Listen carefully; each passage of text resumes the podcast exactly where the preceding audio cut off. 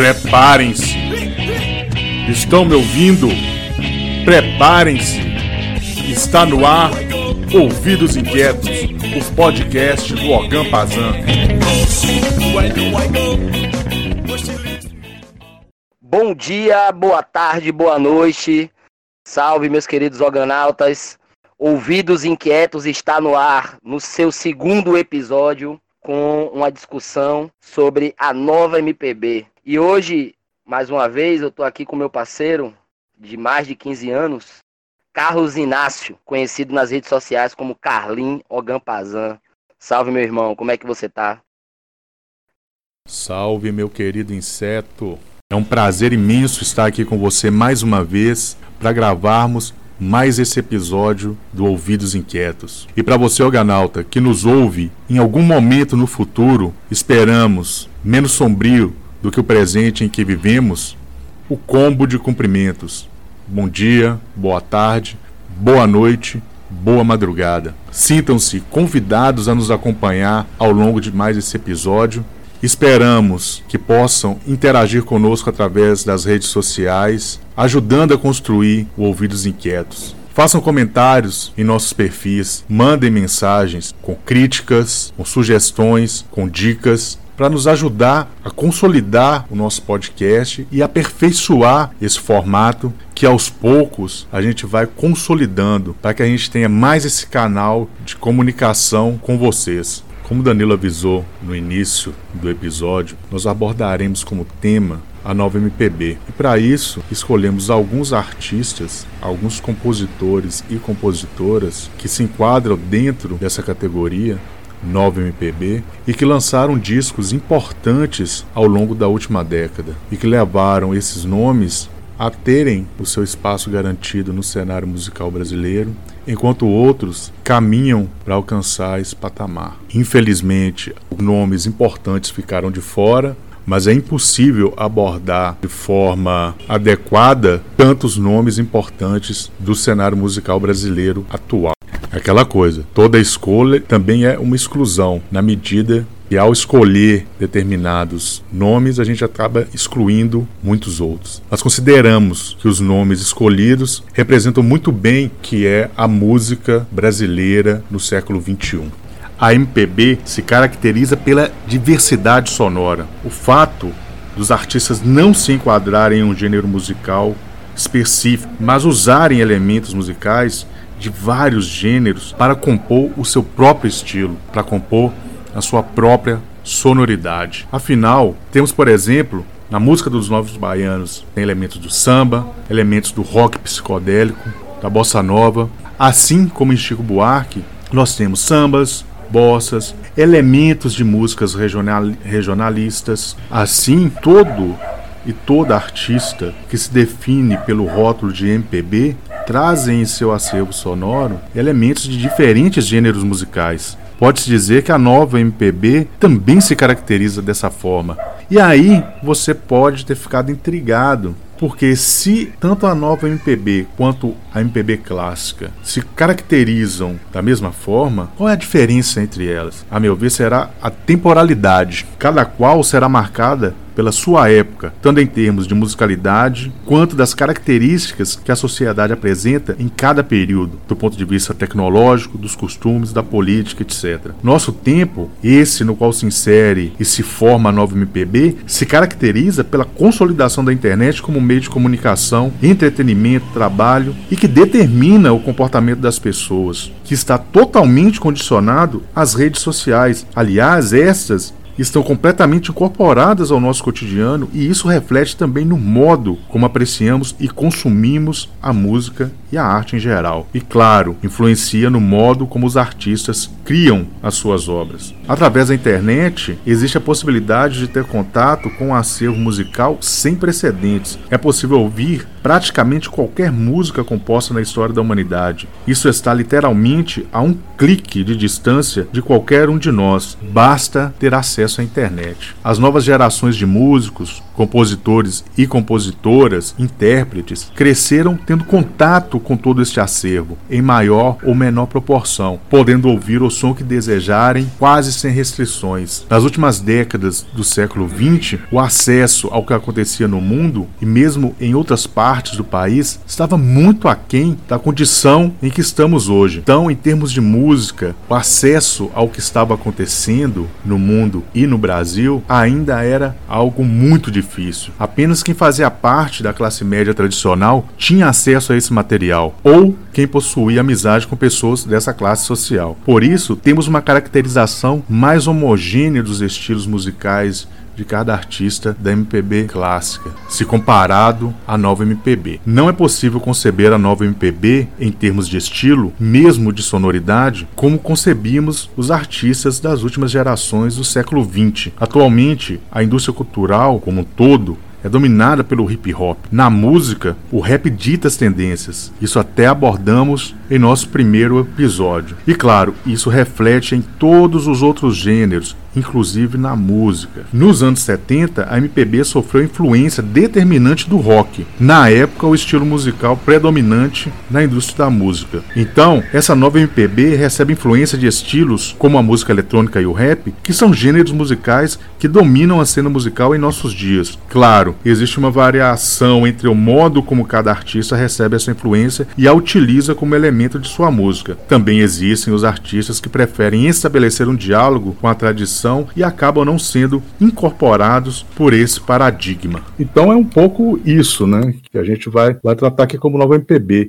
Eu queria ouvir você o que, que você pensa sobre, sobre essa, essa relação que eu coloquei aqui sobre MPB e a nova MPB. Antes, porque eu queria depois aqui chamar atenção até para uma para ilustrar isso, né, o conflito de gerações, é, chamar atenção para uma polêmica que aconteceu ano passado envolvendo MPB e nova MPB. O que eu penso é exatamente isso que você colocou. Se for possível, a gente nomear determinados é, artistas ou artistas ou bandas como Nova MPB, isso só pode se fazer a partir dessa caracterização que você muito bem colocou, que é de pessoas que têm acesso a uma infinidade de gêneros musicais, de artistas, de compositores e que agora no século 21 de modo ah, geralmente brilhante, muito é, focados no tempo que está vivendo, retrabalhar questões que já estavam ali, sejam em questão é, em termos melódicos, sejam em termos, como você chamou a atenção, políticos, sejam em, em termos harmônicos. A gente está falando de música, então a gente,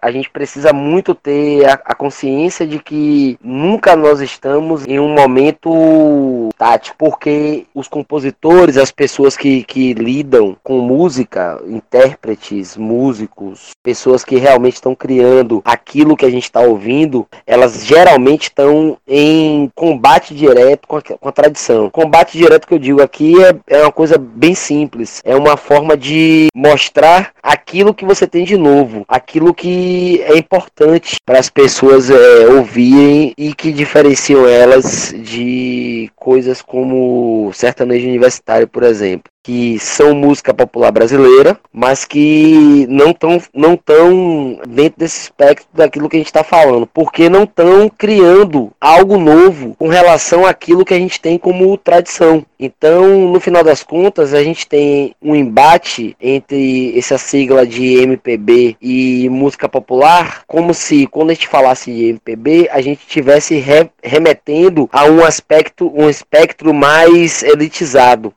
Vou aqui lembrar a questão do Milton Nascimento, que rolou no ano passado e que gerou muita polêmica na época. Uma declaração dada a Mônica Bergamo, na Folha de São Paulo, o, o Milton teria dito que música brasileira, que aspas, né, música brasileira tá uma merda e que as letras estão uma porcaria. Fecha aspas aqui, são palavras do Milton Nascimento. Eu lembro que na época eu li uma postagem da Ana Elisa Assunção questionando essa fala do Milton e no, no Instagram e, numa, e de uma maneira muito muito elegante, ela mostra ao, ao Milton Nascimento que é, que é uma referência para ela própria, nem tantos outros nomes dessa, dessa nova geração. Ela até fala isso no, na postagem, que, ela tava, que ele estava muito enganado. E ela vai questionando ele e pergunta se ele já tinha ouvido Osiara, se ele já tinha ouvido a Lua de Luna, entre outros grandes nomes da, da atual cena. Inclusive, podia inserir aí os nomes que vamos discutir aqui é, na nossa lista, né? Poderia até, inclusive, ter incluído a Annelise, que também tem uma é muito importante dentro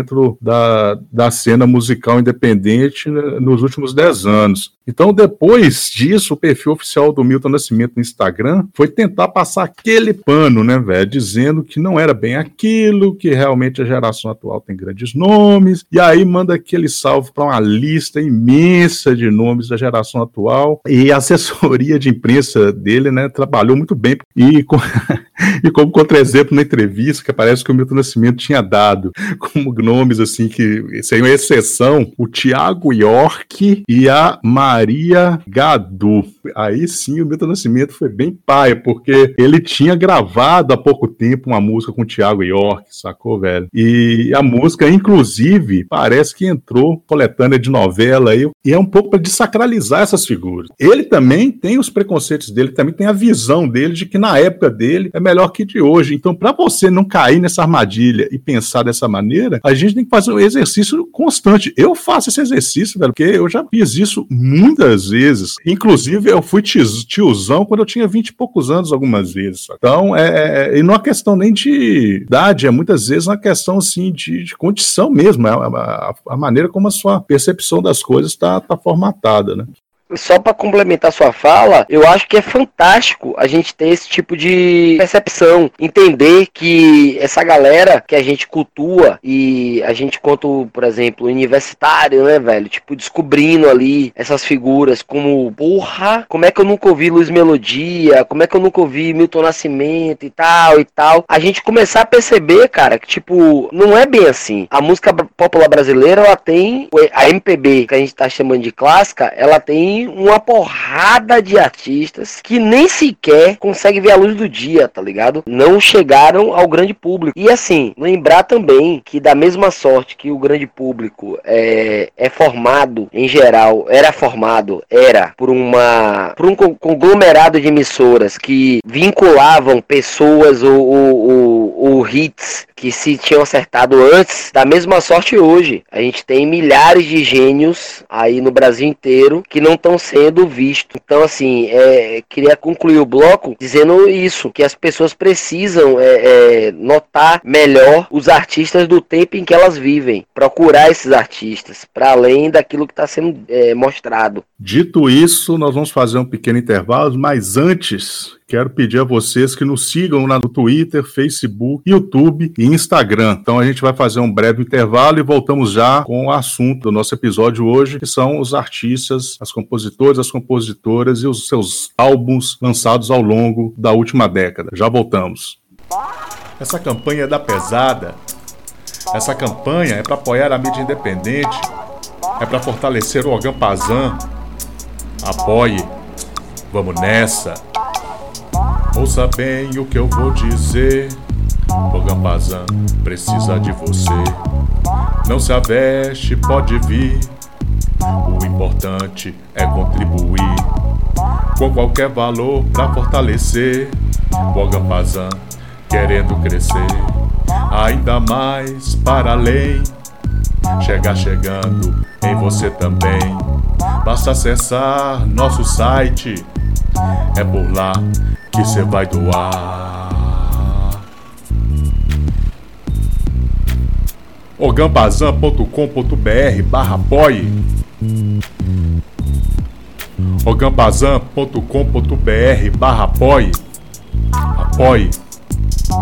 Apoie apoie o Ogambazan. Apoie apoie apoie apoie Apoie, apoie, apoie o Ogan Pazan.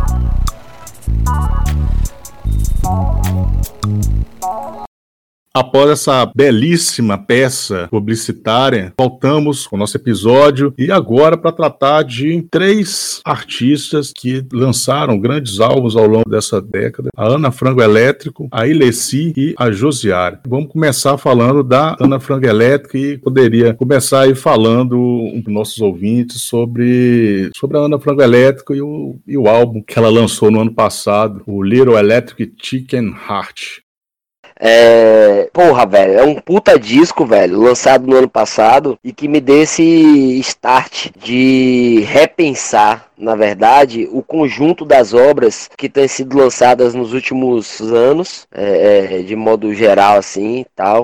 É, dentro daquilo que a gente está chamando de nova MPB. E nesse sentido, é, a Ana Frango é um puta de um tufão. Eu não sei você, mas eu particularmente fiquei abismado em ver uma cantora uma compositora e uma musicista que tem dois discos, tem o Mormaço Queima de 2018 e tem esse é, disco lançado em 2019 que você chamou a atenção aí, que é o Little Electric Chicken Heart. E foi a partir do disco do Joca, que é um rapper lá de Niterói, eu, eu entrei em contato com a Ana Frango Elétrica, entrei em contato com esse coração de galinha que tá, vibrou uma corrente elétrica muito forte pra cima de mim. E nesse sentido eu fui buscando e tal, fui ouvindo, pirei, mano, pirei, pirei pra caralho. A Paula Carvalho, que é nossa colunista no Twitter, falava sobre isso. Na época, não, não lembro mais quem, mas eu tava tipo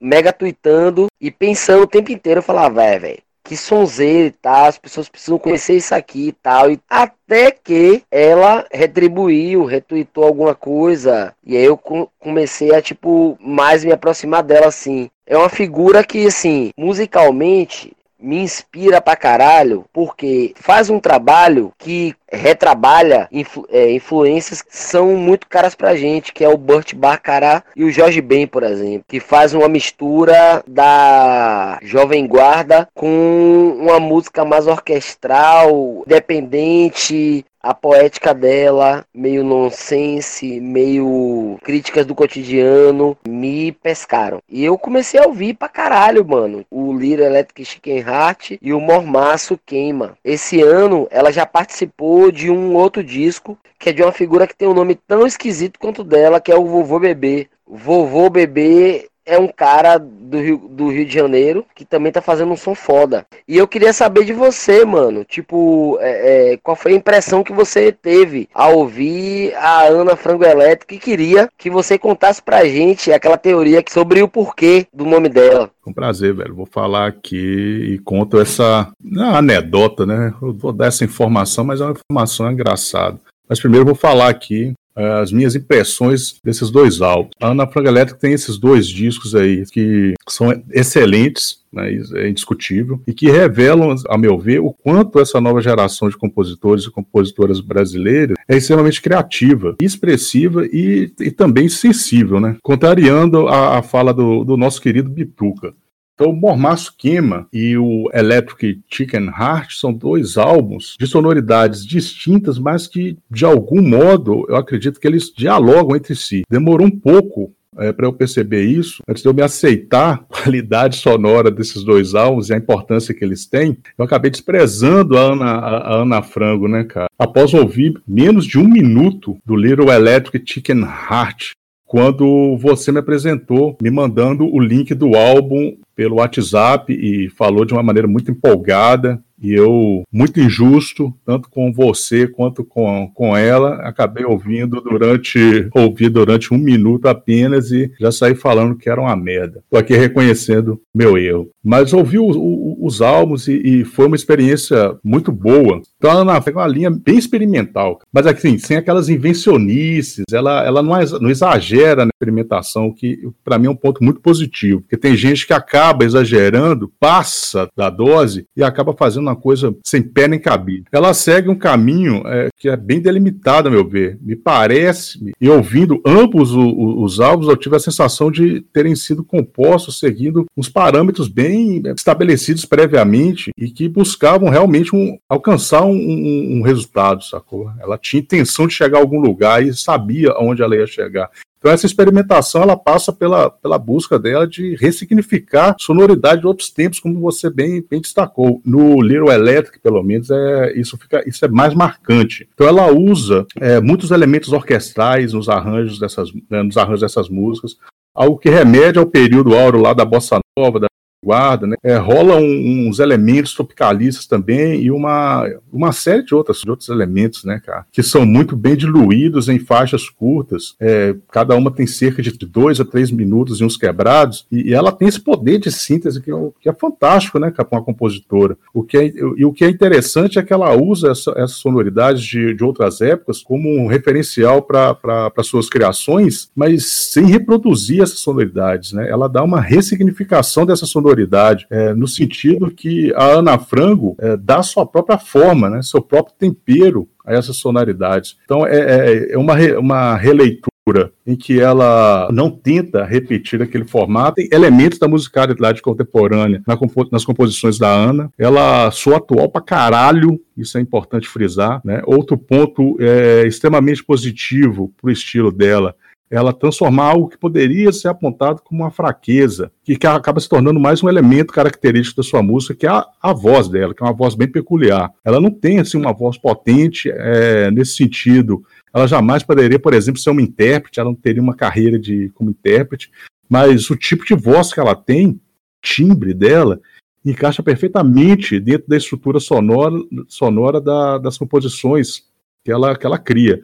Tanto que não dá para apontar problemas no modo como ela canta as músicas. O encaixe entre a melodia vocal e todo o arranjo harmônico, para mim, é perfeito, cara. Eu não, eu não, consigo identificar problemas ali. Então a vocalização da, da Ana encaixa perfeitamente com a sonoridade que ela cria. Não, eu não sei se isso é, é intencional, provavelmente é algo que, que flui naturalmente, que faz parte do traço estilístico desenvolvido por ela ao longo da, das suas práticas e vivências musicais, etc. É, digamos que ela encarasse seu timbre vocal como algo negativo, que ela, sei lá, precisasse de um, de um intérprete para cantar suas composições. Provavelmente não teria o mesmo resultado, é, o mesmo efeito que tem com, com ela própria cantando, porque tem as nuances né, da entonação, a expressividade, elementos característicos do modo dela é, dela, Ana, cantar as próprias músicas, né? Que é uma, é uma coisa bem dela. Só ela né, sabe onde cada entonação deve ser dada para ter esse efeito que ela deseja na música. Eu vejo sim, né? O trabalho dela e esse último álbum. Em consideração aquele episódio que você citou, é o seguinte, assim, prefeito de curiosidade, né, sobre a Ana Frango. A teoria é a seguinte, a teoria sobre a origem do nome artístico dela. Quando você me apresentou Little Electric, dizendo que o nome da cantora era Frango Elétrico, bicho, eu rachei, eu rachei. É, fiquei, fiquei, pesquisando, pensando de onde essa mina tinha tirado a ideia de criar um nome tão bizarro, velho, que é um nome bizarro pra caralho. Aí, bicho, pesquisando sobre ela, eu descobri porque é, o sobrenome dela é Feigenlernt. O nome, velho, que é impronunciável, provavelmente eu falei ele errado. Mas é, vamos à teoria. A teoria é a seguinte, vou falar rapidamente o nome dela aqui de novo. Feigenlernt. A fonética lembra frango elétrico, né? Ela me parece que me lembra, cara, falando rápido o nome, é, de alguma maneira, foneticamente parece frango elétrico. Então eu acho que ela percebeu essa semelhança fonética entre a pronúncia rápida o, o sobrenome, do sobrenome e as palavras frango elétrico, e aí passou a fazer todo sentido, né, para mim. E ah, isso depois, já que você é brother dela lá no, no Twitter, né, você pode perguntar para ela e satisfazer nossa curiosidade. Bom, Danilo, agora eu queria ouvir você falar sobre a Ilessi. Queria me juntar aos organautas que nos ouvem e ouvir você falando sobre ela. Eu não ouvi nenhum álbum dela ao longo dessas últimas semanas. A única artista que eu acabei não ouvindo, então gostaria que agora, a partir de agora, você falasse da Ilessi pra gente. Então, meu querido Carlos Inácio, como você não ouviu Elesi, eu vou aplicar em você a mesma técnica que eu tenho aplicado constantemente com os amigos mais próximos, com pessoas um pouco mais distantes que são de contatos da internet, porque eu virei uma espécie de propagandeador mor da Ilese. Engraçado porque quando entrei em contato com ela, eu chamava ela de Ilese. E aí ela me explicou que na real não é Ilese, é Ilesi, por conta do pai dela ter querido batizá-la com o nome de Ilesi, tem um significado como filha da casa.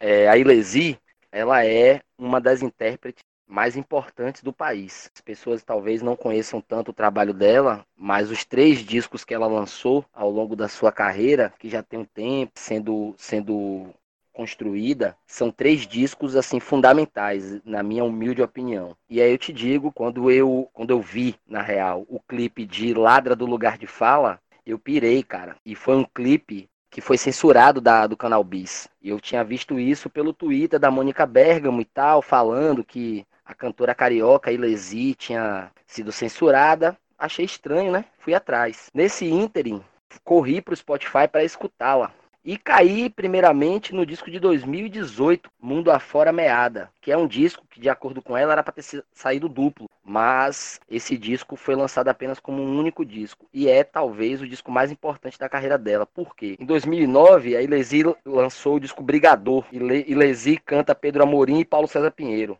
É um disco que você fica abismado com a qualidade interpretativa dessa mulher, que não é apenas uma pessoa que pega grandes clássicos da música popular brasileira para regravá-las. É de uma artista que faz da sua voz um instrumento, de alguém que tem uma preocupação com a música que transcende o mero cantar, o mero expressar um gosto por um determinado artista. Ela tem realmente uma preocupação em recriar determinadas obras, como nesse primeiro disco dela, que é, é calcado na obra do Paulo Amorim e do Paulo César Pinheiro, perdão, do Pedro Amorim e do Paulo César Pinheiro, e que esse ano recebe um novo, digamos, é, título dentro dessa linha, que foi o disco que ela lançou com o Diego, Diogo Cili, interpretando as músicas do Manduca com os pés no futuro, 2020. Tá fresquinho, acabou de sair e é um disco bonito porque além da arte da própria Elesi, a gente tem a oportunidade de conhecer esse compositor, esse cantor e compositor brasileiro que é muito pouco escutado, cara.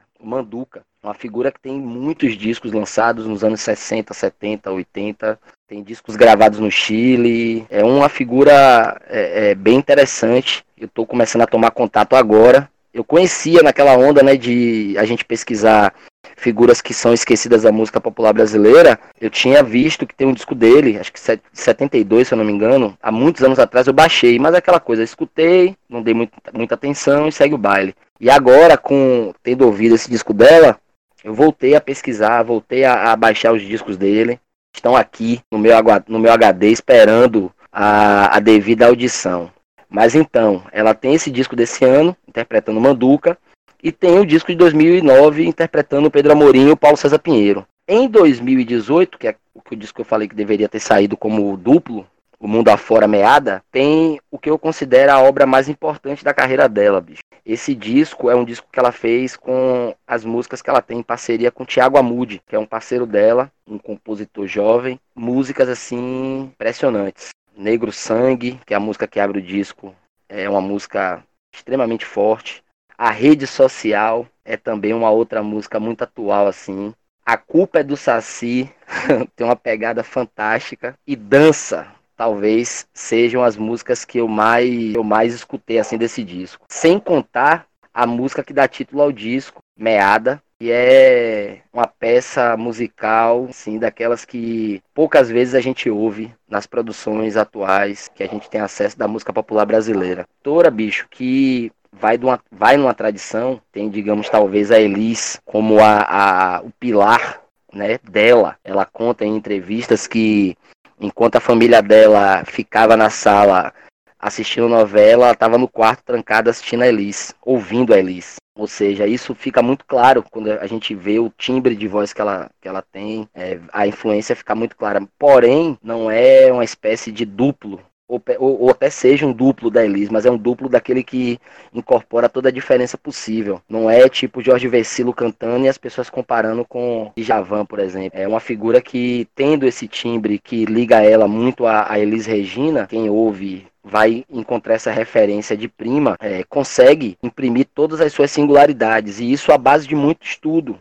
A Elesia é, é, estudante de música, e no programa do Nelson Faria, ela conta, né? Inclusive como conheceu ele num, num, numa viagem que ela fez, se eu não me engano, na Alemanha, numa, numa, numa um curso que o Nelson Faria estava dando por lá, ela conheceu o Nelson Faria por lá. Assim, é uma, uma figura que além do talento exuberante, tem também uma preocupação muito grande em estudar, estudar improvisação, divisões harmônicas e se não bastasse tudo isso, é também uma figura que agora, não sei se agora é a palavra correta, mas e já começa a preparar o seu primeiro lançamento autoral. Ela tem previsto para esse ano, não sei se com pandemia vai rolar, mas ela tem previsto para esse ano um disco com composições próprias. Então a gente fica, né, mais ansioso ainda. Nós que já estamos, é, eu particularmente, e os amigos que, ao contrário de você, se deram ao trabalho de escutar Ilesi, ao trabalho que depois se transforma num prazer, a gente já fica mais ansioso e aí você vai ter a brilhante oportunidade de esperar esse lançamento dela descobrindo essa obra e tendo é, a oportunidade nos programas futuros de vir contar ao público como a minha propaganda tem feito efeito, tem tido resultados positivos. Porque é impossível propagandear Ilesi e não receber uma, uma, um feedback é, positivo, é impossível. Desafio qualquer ser humano portador de audição a escutá-la e de entendimento também, a escutá-la e não, não se apaixonar pela música da Elesi. Do Rio de Janeiro para a Bahia, para falarmos de uma das baianas que serão tema do nosso episódio de hoje. Isso mesmo, Ganaltas. Teremos baianas e um baiano no episódio de hoje, porque nessa última década a Bahia foi predominante na música popular brasileira, na nova MPB. Trata-se da violonista e compositora Josiara. Josiara, que é conterrânea de outro grande violonista e compositor, nada mais nada menos do que João Gilberto. Ambos são juazeirenses. Falaremos hoje do álbum Mansa Fúria, álbum de estreia de Josiara, lançado em 2018. O álbum projetou a compositora ao cenário nacional. Danilo, você poderia começar falando da Josiara pra gente. O que, que você acha? Então, meu querido Inácio, eu que agradeço a você muito a indicação da Josiara aqui para o nosso podcast, porque eu tinha visto já amigos compartilharem vídeos dela, na real, não foi o disco. Alguns vídeos dela cantando assim, e, e tinha inclusive ouvido, tinha, tinha visto os vídeos e tal. Os vídeos não, vi um vídeo. E achei bacana e tal, mas aquela coisa, né? Não sei, não, não vou lembrar se era um single do disco, não vou lembrar o que é que era. O fato é que quando você indicou ela para o podcast, eu tive a oportunidade de me deter um pouco mais, com mais atenção, especialmente nesse disco dela de estreia, o Mansa Fúria. E o que me chama muita atenção é esse amálgama que ela traz de canto e violão. Que, como vários do que a gente está abordando aqui hoje, e alguns que a gente ainda vai abordar, é um amálgama daqueles que realmente fazem frente ao que a gente tem de tradição da, da música popular brasileira. Ela ali de Juazeiro tem um antecedente bem interessante que é o João Gilberto, por fazer uma música moderna, bem moderna, mas ainda assim com um traço regionalista muito forte. Ela tem essa característica né, do violão e da voz muito bem apurados, composições muito bem é, é, urdidas nessa relação do violão dela com a voz dela. É uma coisa que me parece que vai ficar bastante marcado quem tomar contato com a, com a Josiara essa questão. Ela tem um estilo que está se desenhando, que ela deu a, a perceber com Mansa Fúria, mas que ainda tem muita coisa pela frente, então é, provavelmente a gente vai é, se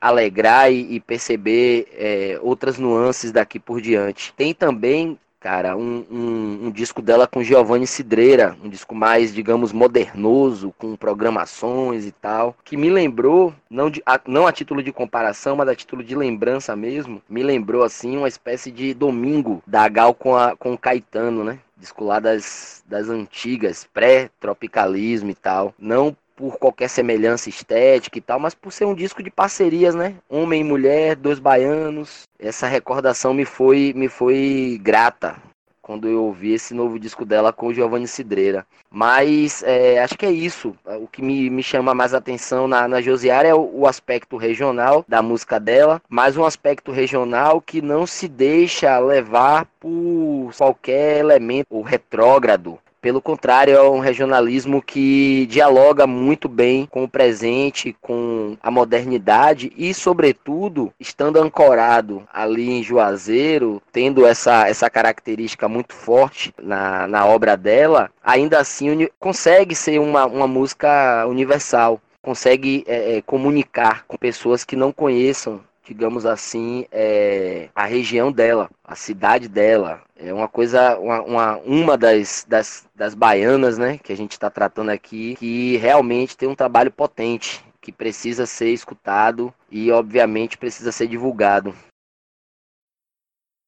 Mansa Fúria, dentre todos os álbuns que escolhemos para ilustrar esses últimos dez anos da música popular brasileira, é o que eu mais gostei. E a Josiara, a artista que eu mais gostei de ter descoberto, porque eu só a conhecia de ouvir falar. Isso me deixou feliz, mas trouxe também a sensação de que eu perdi muito ao deixar de acompanhar o que acontecia na música brasileira de uma maneira mais cuidadosa ao longo desses dez anos. O que me pegou de uma maneira tão forte na música da Josiara é o regionalismo. O fato dela ser juazeirense diz muito sobre a música dela porque Juazeiro é uma cidade que ao mesmo tempo tem o sertão, mas também é uma cidade ribeirinha, que é cortada pelo Rio São Francisco. E a Josiara faz questão de mostrar na sua música, nas fotos que ela tira para publicidade, na capa do disco, tem ali, ela usa muito aquele laranja do barro, né? Amarelo do barro, né? Não sei bem qual é aquela cor, mas a cor do barro, do barro rachado, seco. Você vê a capa do disco tem isso. Tem uma foto dela que para mim é muito marcante, que ela com as mãos sujas de lama. Me remeteu muito àquela uma passagem de vidas secas, né? Quando a família do Fabiano tá lá beira da morte e vem a chuva e traz a vida pro sertão e molha a terra. E o modo como ela canta, o modo como ela toca o violão, remete muito a dois cancioneiros que eu gosto pra caralho. Dois cancioneiros do sertão, né? Que é o Elomar e o Xangai. E ela usa elementos regionalistas, ela usa elementos da música nordestina e é muito presente na música dela. E eu gosto muito de como ela faz tudo girar em torno do violão. Aquilo é maravilhoso. Eu ouvindo o Mansa Fúria, notei isso, ouvindo Rota de Colisão. E a impressão se manteve ao longo das, das outras músicas. Isso me encantou, isso me emocionou bastante. E ela, embora tenha marcadamente esse traço interiorano na música, ela consegue dar um toque cosmopolita quando ela emprega elementos da música eletrônica, né, efeitos que são comuns à musicalidade urbana. Então, o Mansa Fúria é um disco marcadamente regionalista, né, nesse sentido que ele carrega em sua sonoridade elementos da música nordestina mas também existe uma roupagem bastante cosmopolita, como eu estava dizendo, que é o que dá o tom original da sonoridade da Josiara. O título do álbum, Mansa Fúria, ele nos remete a um embate de forças, a contrastes de forças contrárias. De um lado você tem a fúria, de outro a mansidão. E tem ainda o anacronismo de tentar criar a imagem de uma fúria mansa, isso contraria todo o significado da palavra fúria. Fúria deveria ser o contrário do que é manso. Fúria é um furor intenso, uma força extrema que se manifesta de modo selvagem. Aí, esse anacronismo, ele caracteriza a música dela nesse sentido, porque ela tem esse furor latente. É isso que emociona, é isso que nos rouba a atenção. Mas há uma leveza também ali há uma tranquilidade, é uma tranquilidade furiosa ou uma fúria tranquila. E isso define bem esse anacronismo, define bem essa sonoridade. Anacronismo do ponto de vista de alguém que está analisando, mas do ponto de vista da poesia, não há anacronismo algum. Essa dualidade ela nos remete também às variações rítmicas que caracterizam o álbum, que pode ser o novo território explorado pela Josiara que levanta a barraca e se afasta um pouco das vivências acústicas, na medida que não é mais apenas a voz e o violão. Ela parte em busca de vivências mais ruidosas, temperadas com psicodelia, lançando mão inclusive de elementos eletrônicos, como eu disse, que constrói uma, uma nova arquitetura sonora que serve de suporte à poesia repleta de metáforas contidas em seus versos. Outra coisa importante sobre a Josiara e que contribui demais para ela soar dessa forma brilhante e intensa é o fato dela ser uma grande violonista e é uma delícia ouvir ela dedilhando o violão, ouvir ela executando as batidas nas cordas do violão. Ela toca com uma clareza impressionante. Dá para ouvir cada nota, é um som brilhante, encorpado, seguindo mesmo a tradição dos nossos grandes violonistas, dos nossos grandes violonistas do sertão, como eu já me referi, certamente devem ser referências para Josiara, Elomar e Xangai. E isso ajuda muito na construção da sonoridade que ela quer alcançar.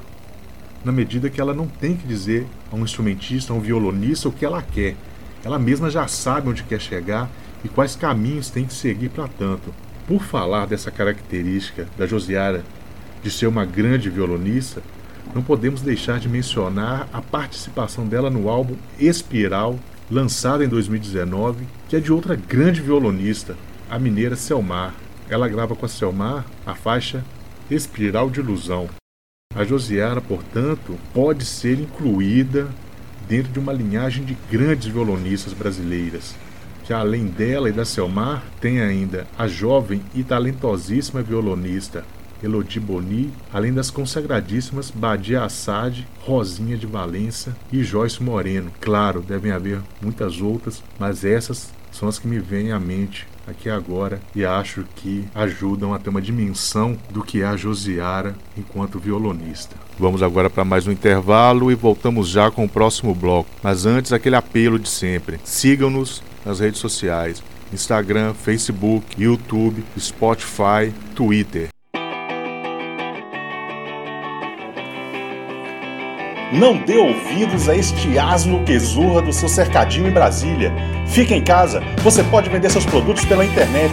Basta ter a consultoria certa e a produção apropriada do marketing digital para promover a sua marca. Pode criar aquele site que apresente seus produtos com eficiência e ter aquela loja virtual que permita vender para qualquer lugar do planeta. E tudo isso você encontra na Sublime Web Marketing Digital. E tem mais, para lojas e sites rola aquele desconto da pesada de 50%. Acesse www.sublimeweb.com.br ou mande aquele zap esperto para o número 71987 842858. Web Marketing Digital, a empresa que paga a cerveja do Organ Pazan após a gravação do podcast. Ajude a nos manter bêbados. Anuncie no Ouvidos Inquietos, o podcast do Organ Pazan. Estamos de volta para falar sobre três compositores que são também três grandes violonistas e cuja obra gira em torno desse instrumento. São eles Tiganá Santana, Kiko Dinucci e Felipe Bedetti. Vamos começar por Tiganá Santana.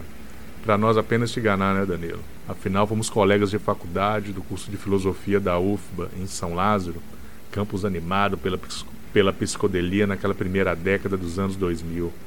Falar sobre a música popular brasileira ao longo da última década exige que se fale sobre Tiganá e sua obra. Afinal, sua carreira se desenrolou ao longo desses dez anos através do lançamento de seus quatro álbuns: Massalê de 2010, Invention of Color de 2013, Tempo e Magma de 2015 e Vida Código, lançado recentemente no início de 2020. Você, Danilo, acompanhou de perto o desenrolar da carreira de Tiganá ao longo desses 10 anos e sei que tem ouvido incessante e intensamente os álbuns durante esse período de quarentena. Nada mais justo que você inicie nosso bate-papo sobre Tiganá. Pois é, velho. Fomos colegas do Tiganá na, na, faculdade e no meu caso cheguei a ser parceiro musical do Tiganá. É. Dizem que quem escreve, quem fala sobre música, geralmente é músico frustrado, mas no meu caso eu toquei tamborim com Tiganá e isso aí tá no meu currículo e tá de boa. A gente se apresentou, né, velho? Eu lembro com muita alegria dos ensaios e, e, e da apresentação no Festival de Música da UFBA. Talvez, acho que das primeiras apresentações públicas do Tiganá. E isso é interessante porque logo após esse, esse evento, Tiganá gravou algumas demos num estúdio ali próximo do Campo Grande, e eu tava nesse dia da gravação. O estúdio era pequenininho, não dava para entrar. Eu fiquei na porta esperando. E tinha comigo essa demo durante muitos anos. Eu nunca perdi arquivo de MP3, mas esse eu perdi. Talvez seja o mistério, né, que Tigana sempre chama atenção, mas misteriosamente eu perdi esses MP3. No entanto, durante muitos anos antes do Massalê, uns dois ou três pelo menos, eu ouvia muito essa demo que tem músicas que depois foram, foram gravadas nos discos. Me apeguei a essa questão de ouvir Tiganá muito atentamente assim, porque ele tem um linguajar muito próprio, um vocabulário muito próprio e por ter esse estilo de música mais calmo, mais introspectivo, eu diria. Massalê saiu, eu não tomei contato com Massalê na, na altura do seu lançamento. Passaram-se talvez alguns anos e eu lembro que a notícia seguinte que eu tive do Tiganá foi com a gravação que a Mariana Aidar fez de uma música dele. Aí eu fui procurar saber e encontrei na época já o Invention of Color, que é o disco talvez dele que eu mais escutei na vida. Passado isso, Aí eu retomei o Massalê, ouvi bastante. Tempo Magma, quando foi lançado, um disco duplo que o Tiganá lançou, fruto de uma residência artística que ele fez no Senegal, que talvez jogue luz para a gente entender um pouco uma trajetória que eu diria que tem se construído na música, mas ao mesmo tempo, talvez paralelo a isso, ou de modo complementar, porque não dá para compartimentar uma artista como Tigana Santana nesses dessa forma, ele tem todo um trabalho de ordem filosófica, de ordem de reflexão sobre a linguagem, de origem africana. Isso, de algum modo, está muito refletido na música dele. O trabalho filosófico que Tiganá desenvolve, sua herança de formação e agora como um pesquisador de ponta, eu diria, pensamento afrodiaspórico, pensamento africano, isso está muito presente na música dele. Está é, tá muito presente também a sua religiosidade, Vida Código é o disco que eu tenho realmente, sim, como você bem apontou, ouvido constantemente. Eu tenho acordado com esse disco. É um disco muito bonito, como é também de toda forma os outros discos dele. O Vida Código é um disco que tem servido muito bem para eu começar o dia. É um disco bonito, leve, a instrumentação que Tiganá vem desenvolvendo ao longo de sua carreira, com essa história do violão tambor, uma percussão, digamos, mais contida e um canto, para fazer um trocadilho infame, é a expressão do encanto, né, velho? E uma poética e uma sonoridade, quase que um ritual em volta do mistério. Alguma coisa que sempre leva a gente à, à beleza, à, à, leveza, a um pensamento sobre a ancestralidade, pensamento sobre a vida. O Tiganato consegue fazer talvez uma das obras mais relevantes do século XXI na música popular brasileira. Quatro discos, ao longo de 10 anos e que infelizmente né, é, é, a gente sabe da dificuldade que é artistas como ele e como os outros que a gente está abordando aqui no podcast chegarem ao, ao grande público. Não por culpa deles, muito menos por qualquer perspectiva hermética, mas a, o mercado e a indústria é cruel, priva as pessoas do conhecimento dos grandes nomes do, do, do tempo em que elas estão vivendo. E certamente Tigana é um desses grandes nomes. É uma figura que já tem um reconhecimento internacional. Curiosamente, não tem um reconhecimento apenas como um, o imenso artista que é, mas é, no nosso país tem sido tem se tornado um, uma referência do pensamento africano e aí é bonito pra caramba porque é, tem se tem se tornado, já é, né, uma referência da música e do pensamento filosófico ao mesmo tempo e, sobretudo, com uma coisa se refletindo na outra, né? São expressões, são desvelamentos, para usar um termo que eu acho que ele gosta, são desvelamentos de um mesmo ser é curioso, eu fico muito feliz assim de, de perceber essa trajetória, de ter, ter estado né, lá no começo como colega de faculdade, como amigo, e depois ele foi para a errância dele, e hoje em dia perceber a dimensão grandiosa que esse, que esse, que esse querido tomou, tanto na música brasileira, com reconhecimento. E assim, é bom lembrar também, é, Tiganá é produtor musical, é, produtor do, do premiadíssimo Manga, Mama Calunga, da Virginia Rodrigues, curador de amostras, enfim, é uma figura muito importante da cultura negra no Brasil hoje, no século XXI, e infelizmente às vezes a gente vê nem a galera assim da militância saca muito, não, não se aproxima tanto, ou, ou pelo menos não fala, e é sim uma das figuras de proa hoje, de ponta, é, da cultura brasileira. É uma, uma maravilha. Uma maravilha. Esse, o Vida Código fica aí, obviamente, mais do que recomendado de escutar novinho. Chegou a ter lançamento no, no, no em São Paulo, pré-Covid. Se eu não me engano, ele chegou a tocar o disco na França. Gostaria de dar uma informação em primeira mão para os nossos ouvintes. Ao que parece, vai ser lançado um disco dele fazendo releituras fazendo é, leituras próprias do clássico disco do Milton Nascimento, Milagre dos Peixes. Aí talvez o Milton escute o Tiganá e deixe de lado essa bobagem de que hoje a música brasileira tá pobre ou coisa do gênero. Quando conversávamos sobre a música de Tiganá durante o período que nos preparávamos para a gravação do episódio, ressaltei o caráter ritualístico da música de Tiganá. Ela é ritualística, em primeiro lugar, por exigir uma preparação para ter o contato com a sonoridade. Para ouvi-la, é preciso haver uma predisposição do ouvinte, o que significa estar em condições de ter esse contato. Falo isso a partir da minha própria experiência com a música de Chiganá. Não se trata de gostar da música ou de compreendê-la, mas de estabelecer uma conexão e a partir daí senti-la. Ao longo desses dez anos, ouvi poucas vezes os álbuns lançados por Tiganá, Gostei deles, considerava bons álbuns, acreditava ter muito mais ali, mas não conseguia acessar isso que estava além do que eu podia ter acesso até então. Nessa quarentena, passei a ouvir mais cuidadosamente Tempo e Magma, álbum que menos gostava dentre os quatro. Eu achava um, um bom álbum, mas considerava sua sonoridade monótona. Quando falei da exigência da música de Tiganá para que o ouvinte tenha uma predisposição para ouvi-la, me referia a se estar em condições de ouvi-la com atenção. Ao fazer isso, consegui imergir em tempo e magma e perceber detalhes para os quais anteriormente não estava preparado para acessar. Isso rearranjou minha percepção sobre a música de Tiganá. Tempo e Magma se tornou o álbum de onde parte toda a minha vivência sobre essa música. Tempo e Magma possibilita uma viagem introspectiva. Trata-se de um álbum introspectivo, meditativo, para tanto, é preciso ter uma postura de respeito diante dessa sonoridade, e aí chegamos ao segundo ponto do ritualismo da música de Tiganá. Há uma busca constante pela ancestralidade nessa música. Nesse sentido, ela se envolve numa aura sagrada. Não é mera música, no sentido de ser um fenômeno inserido no mundo, mas uma busca pela sua origem. Em certo sentido, há um propósito nessa busca. Essa busca pelo tempo original através da ancestralidade fica marcada nas composições em Kikongo e Quimbundo, línguas africanas de Angola e do Baixo Congo, respectivamente. A concentração exigida pela música de Tiganá, como eu referia, não é a mesma concentração exigida para se compreender algo. O vínculo não se dá pelo entendimento, mas pelo modo como o contato com essa música afeta a nossa imaginação. O ponto não são os raciocínios e reflexões gerados pela audição das músicas.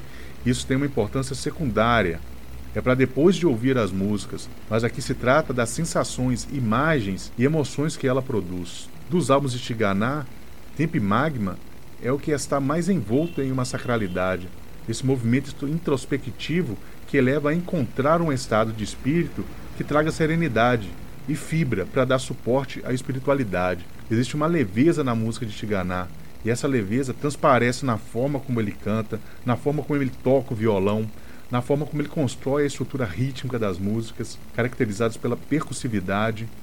E a percussividade dela é uma percussividade mais tênue, mas que tem uma pulsação que mostra ali a sua presença. Existe uma organicidade na música entre os elementos que compõem a música de Shiganá que constrói essa atmosfera, essa atmosfera que é extremamente aconchegante. E por isso é tão gostoso voltar e ouvir a música de Tiganá principalmente em tempo e magma. Né? Isso tudo que eu estou falando, a meu ver, perpassa toda a obra, mas se concentra de uma maneira mais contundente em tempo e magma.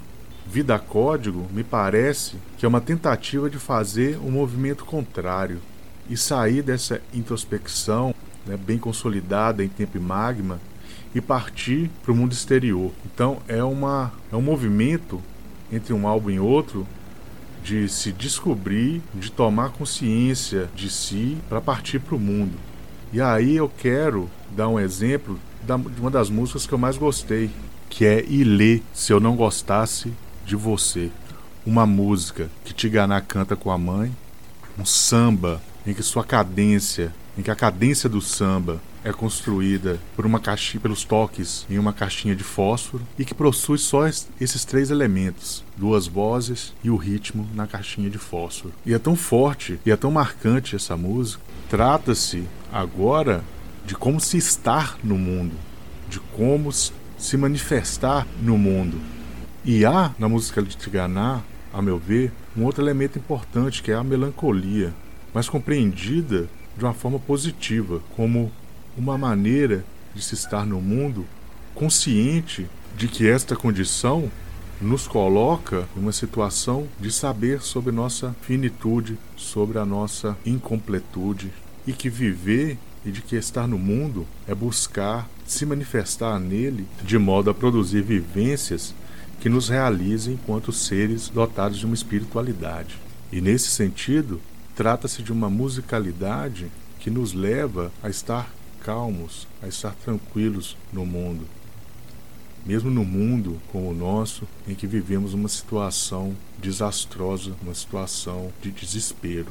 A musicalidade de Tiganá, ela ajuda nesse enfrentamento, no sentido que ela te dá serenidade, que é um estado de espírito importante para suportar os obstáculos que as situações difíceis nos colocam, inclusive porque elas afetam o nosso espírito, elas afetam a nossa psique. Resumindo, a música de Tiganá é uma música de reencontro com a ancestralidade, que significa reencontrar a sua espiritualidade para então você estar bem no mundo. Essa é a minha leitura do movimento que do movimento existente entre tempo e magma e Vida Código. Então, Carol Ganalta, faça esse percurso ao longo da última década através dos quatro álbuns de Tiganá. Agora vamos partir para Kiko Dinucci. Kiko Dinucci que é daqueles caras inquietos, que se envolvem em tudo quanto é projeto, com tudo quanto é artista. O cara está em constante processo de criação e produção. Ele tem lá o trampo dele com Metá Metá, junto com a Jussara Massal e o Thiago França, que é um trampo mais experimental, com conotações mais urbanas, vamos colocar assim. Mas ele se caracteriza por uma aproximação com uma sonoridade ancorada em ritmos africanos. Isso já está lá em Padê, álbum feito em parceria com Jussara Massal em 2008, e também no Pastiche Nagô, outro álbum de 2018, um trabalho em parceria com o bando Afro Macarrônico. Este álbum com uma pegada bem mais forte em ritmos afro. A musicalidade dele se estrutura no samba, na batucada, no choro, a foché e por aí vai. A primeira faixa mesmo é uma salsa, tem muito ritmo, swing, algo bem dançante, cheio de movimentos.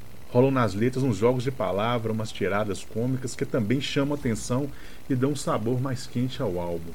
Cortes curtos é o ponto fora da curva na sequência de álbuns lançados por Kiko Dinucci, sozinho ou em parceria. É um álbum barulhento, com sonoridade mais suja e pesada, tem melodias mais cortantes, riffs rasgados, lembrando muito a sonoridade da vanguarda paulistana de Itamar Assunção e do Arrigo Barnabé. Tem, em alguns momentos, a participação de cantoras de diferentes gerações. Naozete, que faz parte, aliás, dos projetos musicais da vanguarda paulistana, e tem companheiras do Kiko de geração, como Tulipa Ruiz e Suzana Salles, e a parceirona dele, que é a Jussara Marçal.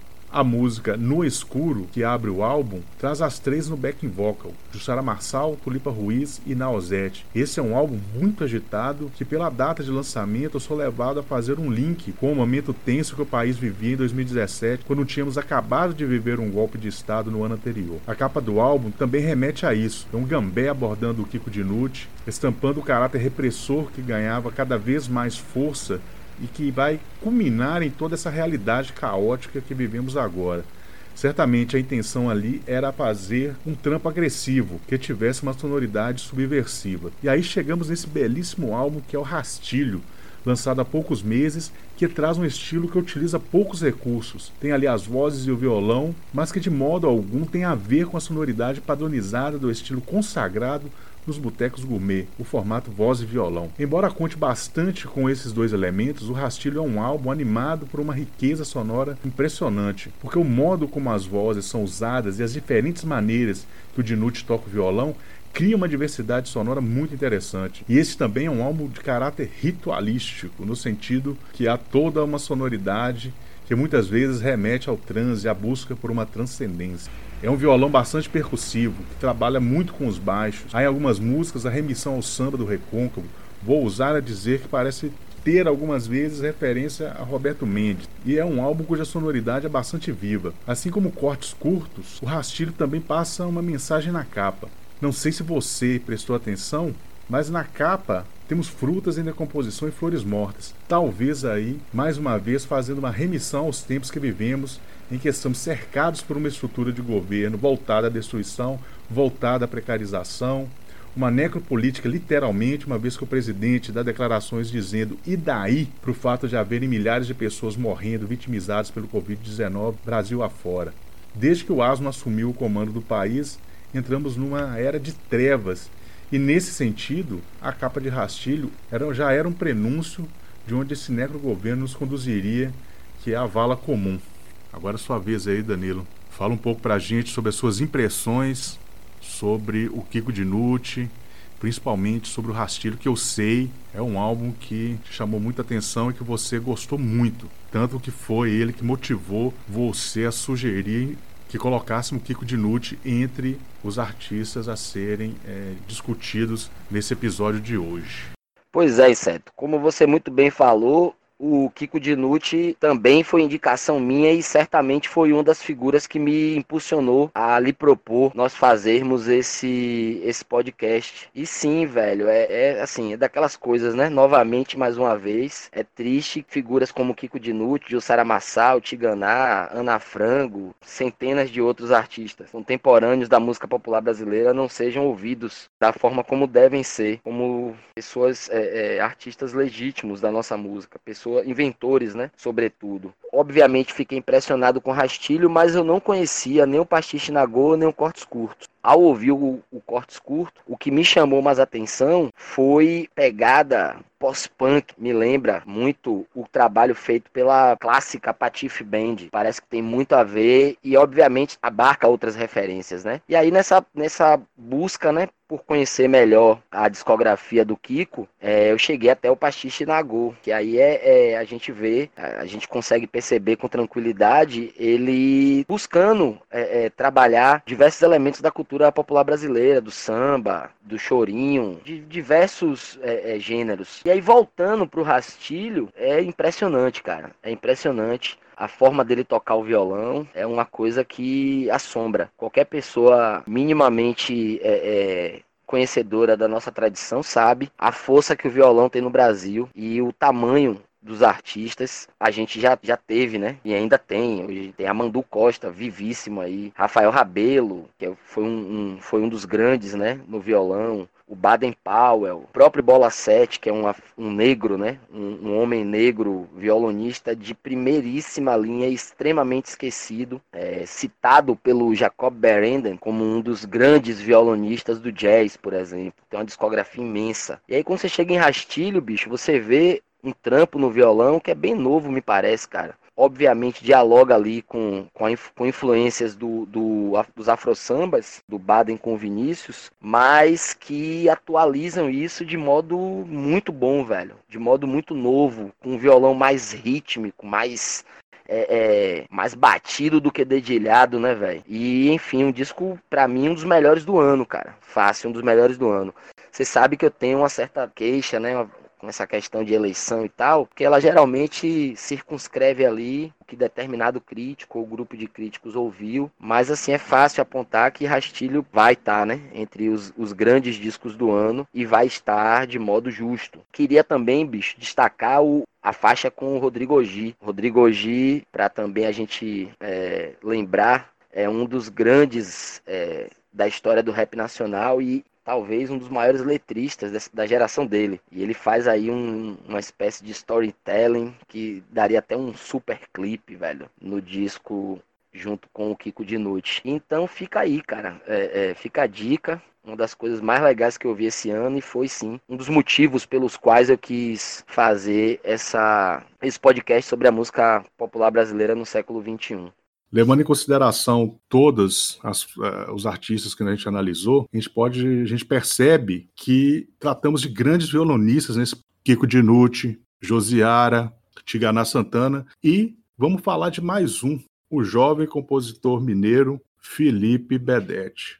Então, o Felipe, ele é, pode ser considerado, considerado assim uma das grandes revelações da música mineira. E ele, aos poucos, vai galgando seu lugar ao sol num cenário mais amplo. É, o jovem violonista, um garoto de atitude. E ele contagia qualquer pessoa que tem o mínimo de propensão a romantizar as coisas, que é o nosso caso, né, né Danilo? Assim, quem conhece a gente sabe que a gente tem a tendência a, a, se exaltar e falar com muita paixão quando a gente se vincula a, a uma obra, a um artista. Eu conheci o Bedete num bar, curiosamente um bar de PMs, mas é um bar copo sujo, um bar bem, bem trash mesmo. Eu gostava de colar lá para jogar sinuca. E eu fiquei impressionado com a disposição do Bedete em pegar uma caixa de som pegar uma mesa de som, mais a case do violão, que é bem grande, e sair da cidadezinha dele, chamada Abre Campo, e ir lá para Ponte Nova, que é uma cidade um pouco maior que a dele e que deve ficar lá uns 100 quilômetros de distância é, de Abricampo, para tocar à noite para um público de botequeiro. Porque a princípio ele não sabia que ia encontrar lá pessoas interessadas realmente em ouvi-lo. Né? Mas aí isso mostra a disposição dele para querer tocar onde quer que fosse. E isso, é, para mim, é algo é, muito valioso. E ali sentado, eu vi o cara tocar um repertório totalmente lá do B, do, da esquina, e que ele intercalava essas músicas do Clube Esquina com suas próprias composições. E o Felipe Bedetti, ele tem um jeito muito peculiar de tocar o violão, que é agressivo, e que é conjugada essa, essa agressividade com cuidado na forma de tocar o violão na forma de executar as músicas, que resulta numa sonoridade muito potente e clara. Eu me senti diante de algo extremamente potente e promissor. Estava na cara que aquele moleque ia conseguir se destacar de alguma maneira iria chamar a atenção de muita gente, e foi exatamente o que rolou um tempo depois. Em 2018, ele lançou o álbum Solo Mineiro, que é um álbum de uma sonoridade regionalista, inspirada em nomes como Tavito, Paulinho Pedra Azul e até mesmo os baianos Xangai e Elomar. O Bedete, a gente pode defini-lo como um cancioneiro. E Solo Mineiro condensa essas duas características, o regionalismo e o estilo do cancioneiro popular. Isso é impressionante se você considerar a idade do Bedete. O cara tem menos de 21 anos. Né? Vamos pensar quantas pessoas nós conhecemos que se interessam por esse tipo de som, ainda mais de modo tão profundo nessa idade. Né? E ele se interessa desde a adolescência. Existe nas composições do Bedete uma busca em expressar um sentimento interiorano, aquela coisa bem de roceiro, matuto mesmo, né, de cara lá do, do matão, mas é, a gente tem que entender esses termos despido do rótulo pejorativo né, criado pela soberba urbana. Ele contesta nas letras essa concepção de que o urbano é melhor que o rural, né, que o rural é uma coisa negativa, identificada com a ignorância, com a falta de inteligência. E a ideia de. Ele critica muito a ideia de que o progresso é algo positivo em todos os sentidos. Né?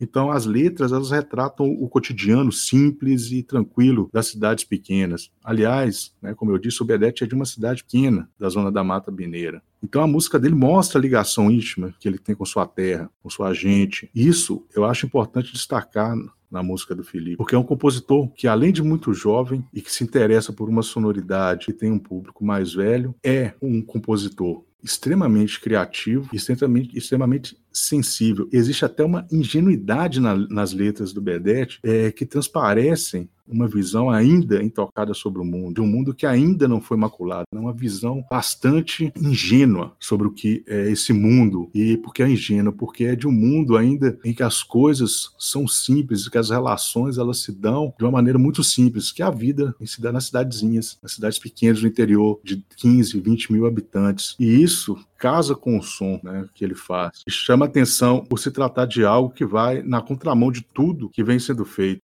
Então, exceto, uma parada que me tocou muito no disco do, do, do Bedete e que talvez vá de encontro não a, a sua visão sobre a mesma, mas a, a palavra. São poucas as pessoas que, que realmente param para escutar hoje, né? O Elomar, Xangai, o Paulinho Pedra Azul, Novelli, o Nelson Farias, que você está chamando de lado B do Clube da Esquina. E aí você utilizou a palavra ingênuo esse apego do Bedete a, a, esse modo de vida é um apego, como você muito bem colocou, muito bem formado. De alguém que muito jovem corporou, se apropriou desse universo e fez disso seu caminho na música, né, cara? Então, tipo, é, é, títulos como Sertão do Meu Pai, Alma, Interior, Encantamento, Regaço, por aí vai, é, é remetem muito mais a um, a um apego mesmo é, é, autêntico ao modo de vida que, que se tem, a uma recusa, né? A, a, a, assumir determinados padrões que a gente incorpora de modo irrefletido e tende a, a acreditar que são absolutos, do que propriamente é uma falta de ser genuíno, né? Me lembra também, cara, de algum modo, ao Tiganá, que também vai muito na contramão. A gente conversou sobre a questão da percussão. Hoje, quando se tem uma, uma, uma ocorrência grande da força né, percussiva como um elemento de agregação e de, de sedução do ouvinte, Tiganá coloca uma percussão mais contida nas suas músicas, fala de ancestralidade o tempo inteiro, faz uma poesia que, por falta de melhores termos, é um tanto quanto mais difícil. Ou seja, eu quero dizer o seguinte: é, é, sem discordar da sua descrição, mas me parece que o Bedete ele vai muito na busca de uma autenticidade própria, de uma autenticidade numa linguagem inusual, fora de uso, né, velho? Ao incorporar toda essa herança, faz uma coisa que não é meramente exótica, que não é uma coisa retrógrada, que não, não se faz musicalmente algo que não é relevante. Pelo contrário, ele, ele renova as forças dessa música. Ele, ele, ao ser jovem pra caramba, tá insetando uma carreira. O título do disco já diz, né? Solo mineiro. Ele cria um território novo, é, mesmo plenamente arraigado de tradições que pra gente muitas vezes são tidas como, é, como você bem falou, ignorantes, é, tabaroas, né? Tradições que o nosso interior profundo ainda mantém e que de algum modo precisa, né? Ser exaltado e, sobretudo, resgatado. Não como um, um, uma espécie de revolução ou de um de um tentativa de retomar o modo de vida antigo, mas de preservar certos traços que a cultura ainda, ainda mantém, ainda está vivo ali, mesmo que agonizante diante de tanto progresso, diante de tanto desenvolvimento, é, ainda está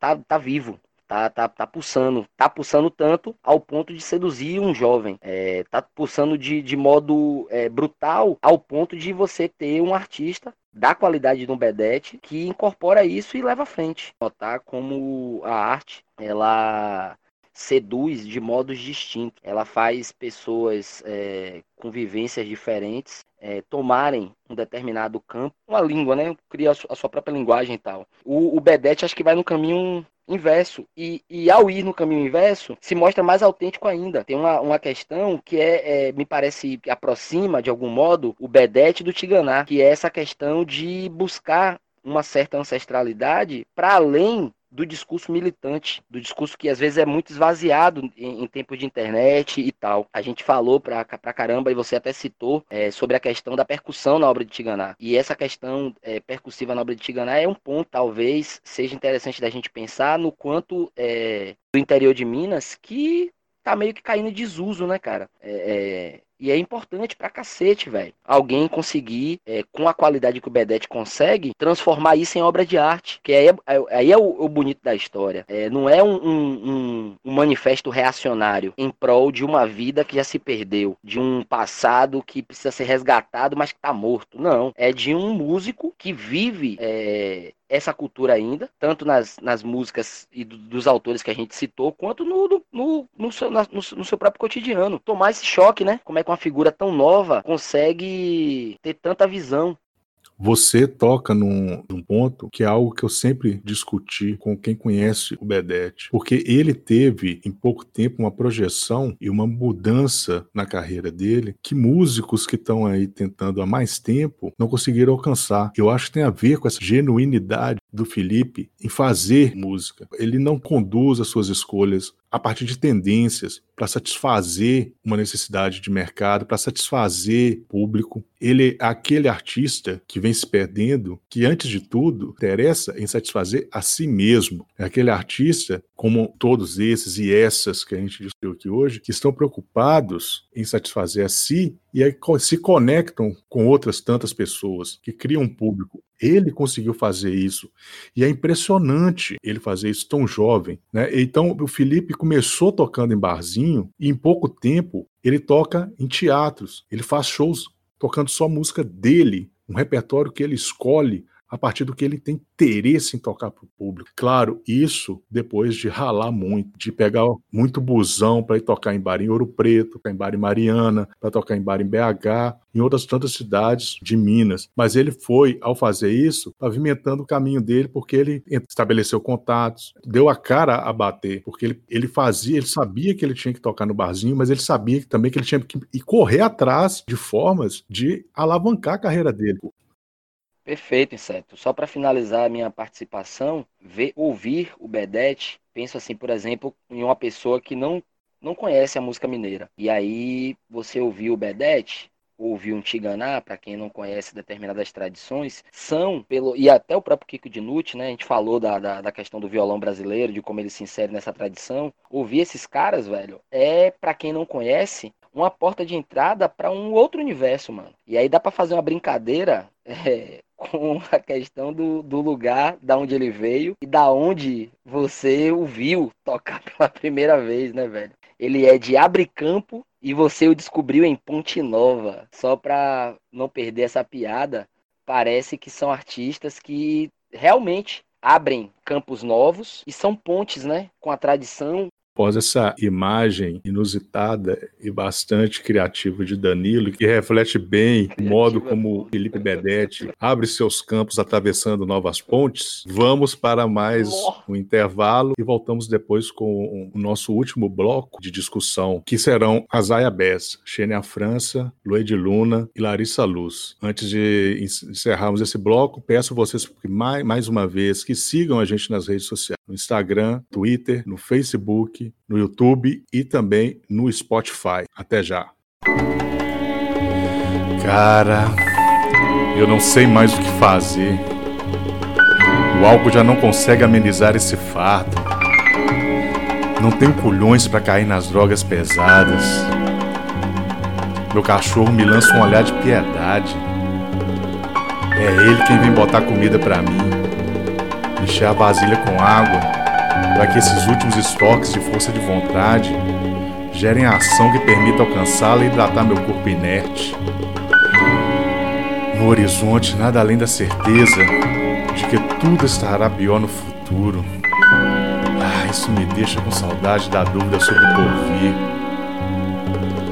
Não vejo nada que eu possa fazer para que as coisas voltem a ser como eram antes de tudo isso. Talvez a música possa ajudar, né? Talvez ela possa tornar o mundo um lugar melhor, fazer a pandemia desaparecer. Quem sabe o Ogan Pazan possa nos salvar. Sim, aquela vinheta. Ela me faz querer ajudar. Apoiar a mídia independente vai tornar as coisas melhores, pode crer. Eu não preciso de álcool, nem de drogas, nem do meu cachorro para me alimentar e matar minha sede. Apoiando o Ogan Pazan, eu posso fazer a diferença. A vinheta diz que o importante é colaborar, não importa a quantia, se a ajuda é de coração. Vou entrar agora em ogampazan.com.br barra e doar aqueles 5 mil reais que estavam na minha conta e que vinha juntando nos últimos anos para fazer aquela viagem para Disney, mas que agora só permite, no máximo, ir para o Beto Carreiro. Faça isso você também. Ajude a mídia independente ela pode não salvar o mundo, mas vai fazer a diferença em nossas vidas. Salve, salve, Alganautas! Estamos de volta nesse terceiro bloco do nosso podcast e a gente vai falar do trio Maravilha, do trio Ternura, ou como elas estão se apresentando, são as Ayabés. Larissa Luz, Lued Luna e Xenia França. Para começarmos esse bloco, eu vou perguntar ao senhor, seu Carlos Inácio, como é que você entrou em contato com o trampo das Ayabés? História é mais uma história curiosa, né? Tava lá Carnaval no Pelourinho, acho que em 2018, e chegou na minha mão um panfleto com a programação anunciando uma banda né, chamada Ayabés. Eu só prestei atenção no nome Ayabés, eu achei diferente, né?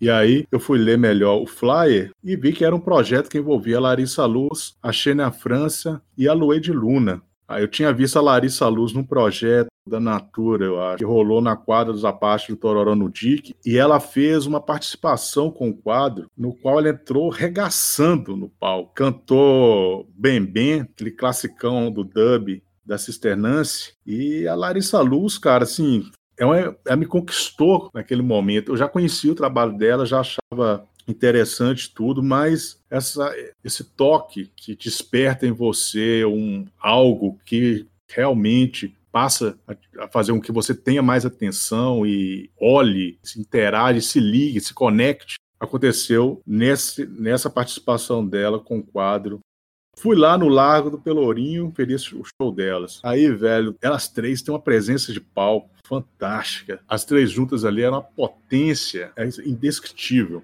Foi uma, um momento assim marcante daquele ano e do carnaval, acho que foi o melhor momento do carnaval porque é o único que está vivo ainda na minha memória. Então, a postura delas no palco assim, é é de uma segurança, é uma elegância, uma expressividade que são muito contagiantes. Isso tudo reflete no som das minas, né, velho?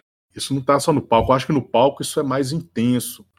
Você consegue sentir isso de uma maneira muito mais forte, mas está ali na música delas também, né? E elas levantam questões semelhantes na, nas músicas. Então existe um engajamento delas ali que gira em torno de questões ligadas à ancestralidade, ancestralidade africana, a religiosidade, questões ligadas ao empoderamento feminino, a condição da mulher negra numa sociedade racista e machista. Então acho que são temas, além da música, que unem as três e que as levaram a construir esse projeto juntas e que esperamos rendam a um trabalho, algum registro no futuro.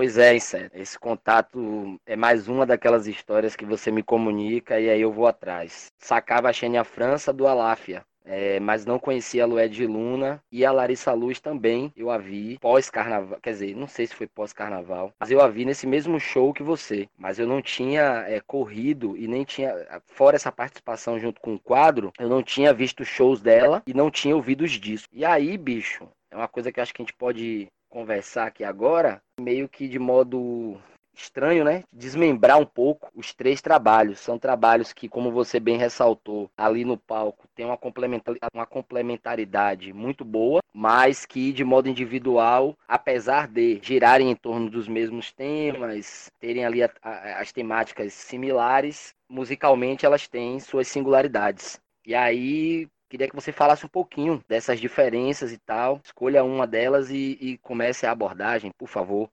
Eu acho que das, das três, a Larissa Luz, ela se destaca no sentido de seguir um estilo mais pesado, mais marcante, mais forte. Ela, ela tem a maneira dela se, dela se expressar musicalmente, é muito explosiva. Talvez isso venha é, do fato dela ter iniciado sua carreira numa banda de axé voltada para o carnaval, né, que gira em torno do carnaval. A necessidade daquela energia toda, né? E quando ela faz, fez parte do Araqueto, ela também deu uma, deu uma revitalizada na banda. É, ela é uma banda que era marcada por Tatal, que foi vocalista antes dela durante muito tempo, e depois vem com essa jovem cantora negra que dá uma outra energia para a banda, e é uma energia muito intensa e que reflete na música dela. E ela se destaca também pelo fato dela ter voltado o trabalho dela mais para o pop, principalmente nesses dois últimos discos em que ela coloca, carrega nos elementos eletrônicos eletrônicos. E onde está a originalidade desses dois últimos álbuns dela? Mudança, que é o álbum de 2012, ele ainda é um álbum que está muito conectado com a carreira dela no Araqueto, embora ali já existam elementos de outras tendências da black music, como soul, funk, e claro, o pop também está ali ainda, mas era um pop menos original, vamos dizer assim. Era uma coisa que a gente já estava muito acostumado a ouvir em outras artistas, mas não tinha a marca dela exatamente. Vai ter a marca dela a partir de Território Conquistado de 2016, que é onde ela imprime traço mais marcante é, dela enquanto compositora, criadora de uma sonoridade. Né? Esses dois álbuns são dois álbuns muito fortes. E o Trovão, o próprio nome já diz tudo, né? É uma descarga elétrica, cara. É uma descarga elétrica e é uma coisa que te remete à pista de dança, mas a pista de dança que é uma ressignificação de um ritual de candomblé, porque é muito marcante o ritmo, os, os ritmos tocados nas cerimônias de candomblé ali. Ela usa isso muito nesses dois últimos álbuns Pois é, bicho. É até é, é, curioso porque Ayabás no candomblé é um termo que se refere às orixás femininas, né? E é interessante você fazer essa analogia do lance do trovão, da descarga elétrica, porque é, é, remete a gente rapidamente a Yansan, né? Uma, uma, uma das divindades do candomblé. Esse disco trovão, você tem razão é essa a sensação que a gente tem. Os discos, eles obviamente guardam, né, a força que o estúdio consegue transmitir. Ao vivo, mano, eu vi a Larissa Luz ao vivo no Parque da Cidade e é um show realmente, porque é isso que você falou, ela faz um pop que não é aquele, aquele lance diluído, né, cara? Muito pelo contrário, ela imprime características muito próprias, ela dialoga com os ritmos ancestrais de modo, digamos, eletrônico, ao contrário das outras duas ayabés, ou seja, é, ela consegue fazer um pop que não é esse pop mercadológico fajuto e, ao mesmo tempo, é, retrabalhar a tradição, é, fazer aquilo que é, a gente hoje em dia costuma chamar de um afropop, né, cara? Um afropop muito bem setado, muito bem trabalhado. Dentro dessa perspectiva que a gente está trabalhando aqui, é, de algum modo, ela é realmente a, a, que tem uma força explosiva maior em sua música com relação às outras duas. A Lued Luna, por exemplo, tem um disco 2017, Corpo no Mundo, trabalha as questões, por exemplo, da ancestralidade de modo mais manso, mais calmo. Nesse disco, um Corpo no Mundo, a Lued Luna, inclusive, tem uma música chamada Banho de Folha, que tem muito essa questão de limpeza, né? De abrir outros caminhos dentro da sua música para retrabalhar essa questão da ancestralidade, para retrabalhar a questão dos ritmos de um modo mais suave, mais calmo. Queria saber de você o que é que você acha da Lued, cara. Bom, Danilo, a Lued Luna, um traço marcante, o contrário da Larissa Luz. A sonoridade da Lued Luna é mais tranquila, menos agitada e explosiva do que a da Larissa Luz. Nesse sentido, Um Corpo no Mundo é um álbum gracioso, forte e intenso.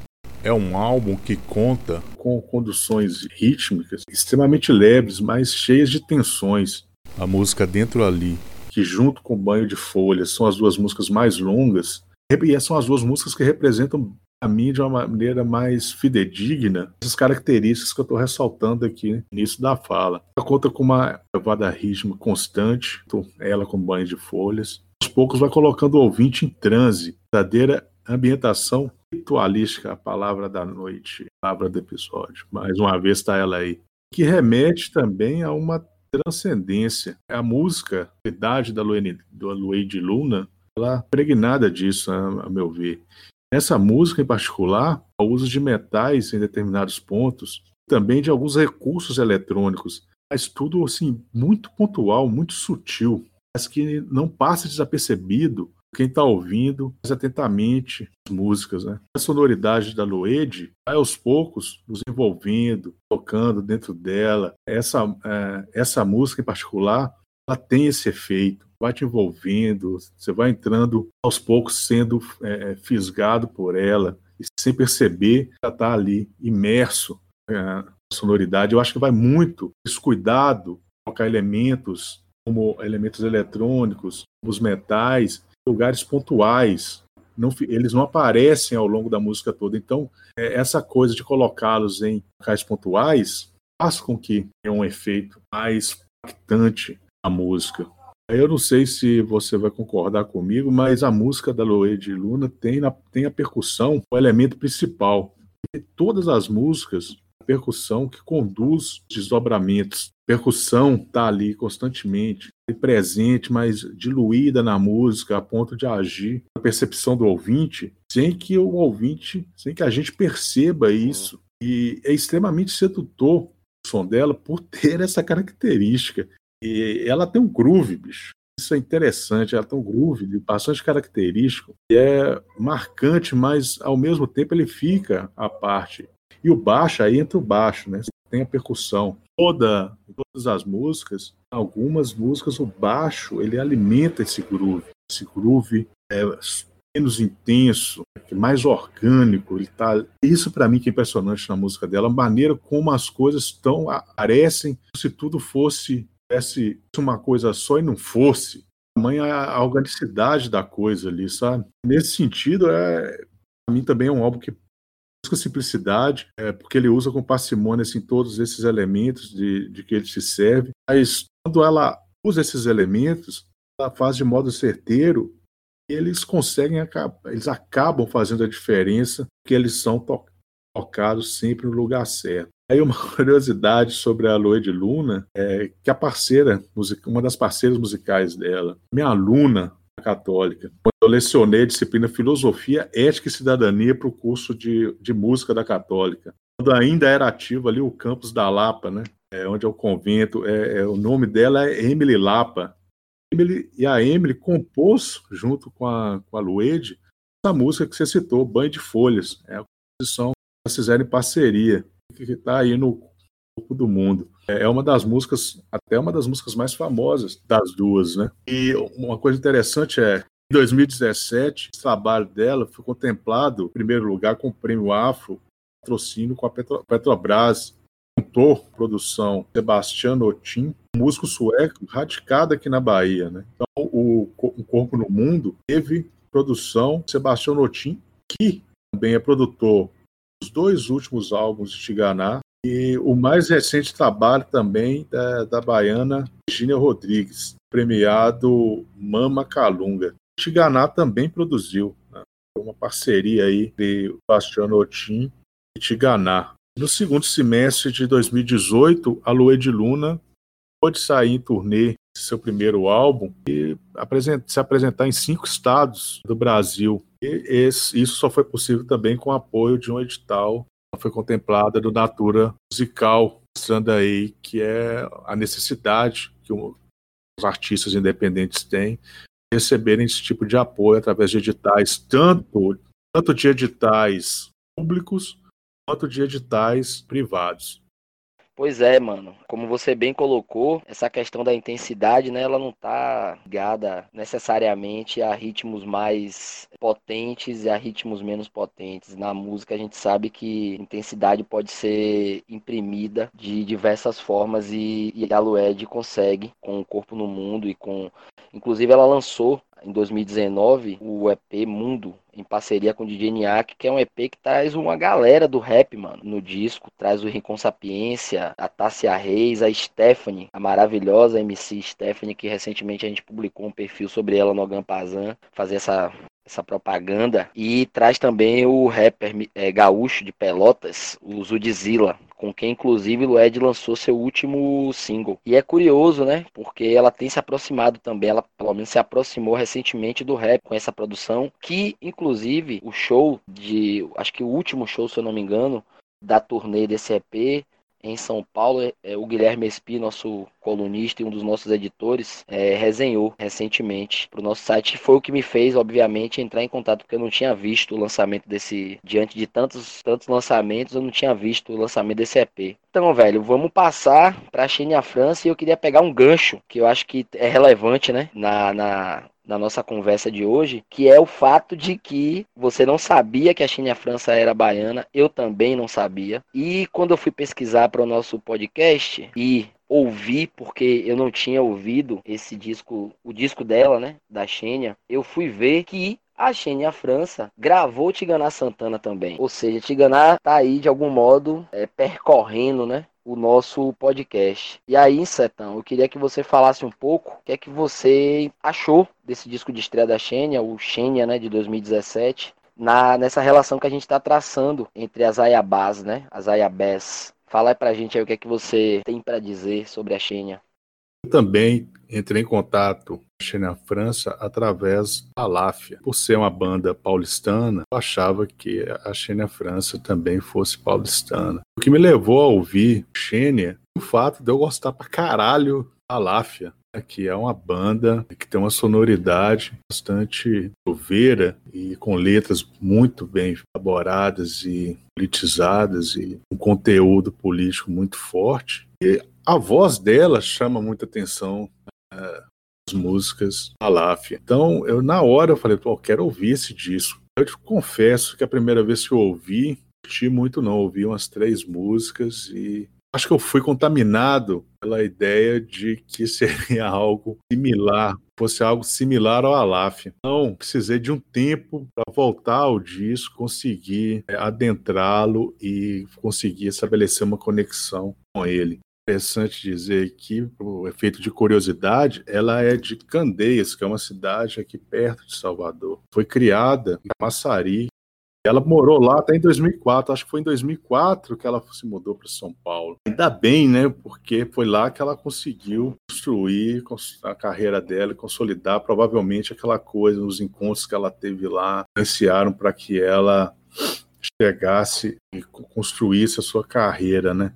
Aí vamos falar do, do Xênia. Eu sou tentado a, a, definir a sonoridade da Xênia França como algo entre a sonoridade da Larissa Luz e a sonoridade da Lued Luna. Cara, provavelmente as Minas nunca pensaram em construir essa parceria entre elas a partir das características músicas de cada uma. Provavelmente um outro motivo relacionado aos encontros delas, ao fato delas serem mulheres negras e músicas de uma nova geração e serem conterrâneas, aquelas baianas, aquela coisa toda. Mas, velho, elas se complementam. Isso chama muita atenção, né? É, já fica aqui o registro. É, eu meu registro e seu também, que eu sei que você vai acordar comigo, que é um disco Ayabés. Merece elas, para que elas ouçam, ouçam e pensem com isso, é, apesar de eu achar que elas já estejam pensando sobre isso, porque seria muito interessante ver como é que essa complementaridade se daria no trabalho feito pelas três, sabe? Com a mão das três, arranjos, nas composições, criação das letras e tudo.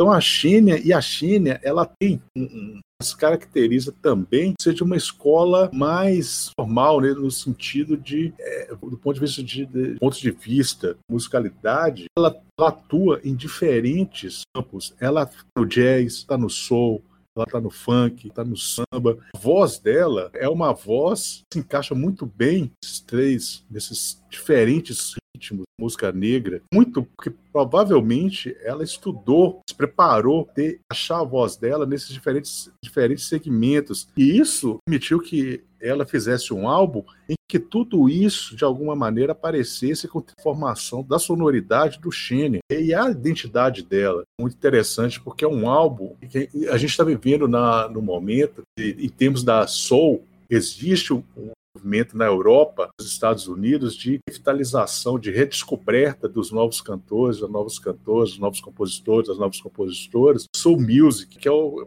se chamam chamando de neo soul. E a gente pode dizer que a gente tem essa representante bem, que é a China e a França, porque, isso, claro, com as, fazendo as características da nossa musicalidade também, porque assim como o Age, Larissa Luz, ela também busca inspiração matriz africana, na sua origem. Ela também se preocupa com sua ancestralidade. Então tem ali a presença dos tambores, tem a presença de células rítmicas, vários ritmos africanos, que é, origem iorubá, aquela coisa toda, né? É, também marcado pela religiosidade. Então isso ela coloca julgado jazz, soul com funk, que gera uma coisa muito interessante e também uma de pop, mas sem ser uma coisa, ser um traço marcante e determinante a sonoridade dela. Aí também difere o pop, parece na Xenia França, do pop marcadamente característica ali da, da Larissa Luz. E sobre a Xenia França, é, é isso, cara.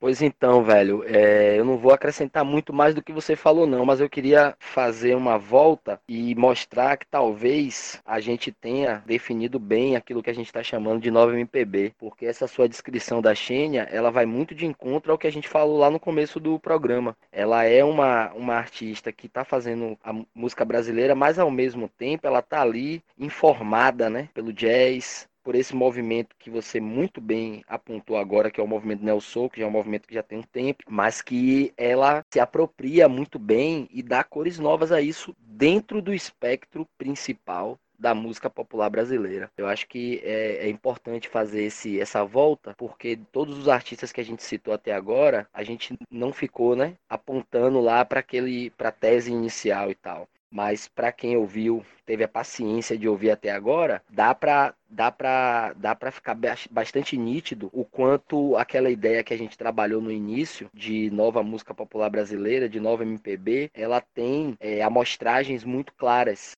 tanto nas três ayabás, quanto nos três violonistas e compositores e cantores, quanto é, no primeiro bloco que a gente falou da, da Ana Frango, da Ilesi e da Josiara. Acho que isso é, isso é importante até para a gente é, meio que fechar, né? Alguma coerência depois de falar de tantos trabalhos distintos e também deixar bastante claro para o ouvinte aquela coisa, né? Que a gente já tinha conversado antes. Quando a gente propõe uma definição, a gente obviamente perde, porque todas as vezes que a gente tenta definir um determinado objeto, algum aspecto daquele objeto nos escapa. E ainda mais quando a gente está tratando de arte. Situar o ouvinte, deixar bastante claro que essa definição ela é meramente a título de se aproximar da obra. Como a gente viu ao longo do programa, todas as vezes que a gente vai interpelar um artista é, por ele mesmo, sem abrir mão, abrindo mão do rótulo, a gente vai vendo a riqueza das expressões que, aquela, que essa figura tem. Chegamos ao final desse bloco Gostaríamos de lembrá-los da importância de vocês apoiarem o nosso site, a nossa iniciativa do Agampazan, seguindo a gente nas redes sociais seguindo o Agampazan no Twitter, seguindo o Agampazan no Instagram, seguindo o Agampazan no Facebook e agora também seguindo a gente no YouTube e no Spotify. Isso é extremamente importante para o nosso trabalho, que precisa, assim como os artistas, de visibilidade. Vamos para um rápido intervalo e voltamos dentro de alguns minutos. Essa campanha é da pesada. Essa campanha é para apoiar a mídia independente, é para fortalecer o Ogampazan apoie. Vamos nessa. Ouça bem o que eu vou dizer. O Gambazan precisa de você. Não se aveste, pode vir. O importante é contribuir com qualquer valor para fortalecer o Gambazan querendo crescer ainda mais para além. Chegar chegando em você também. Basta acessar nosso site, é por lá que você vai doar. ogambazan.com.br barra apoie ogambazan.com.br barra apoie apoie apoie apoie o Ogambazan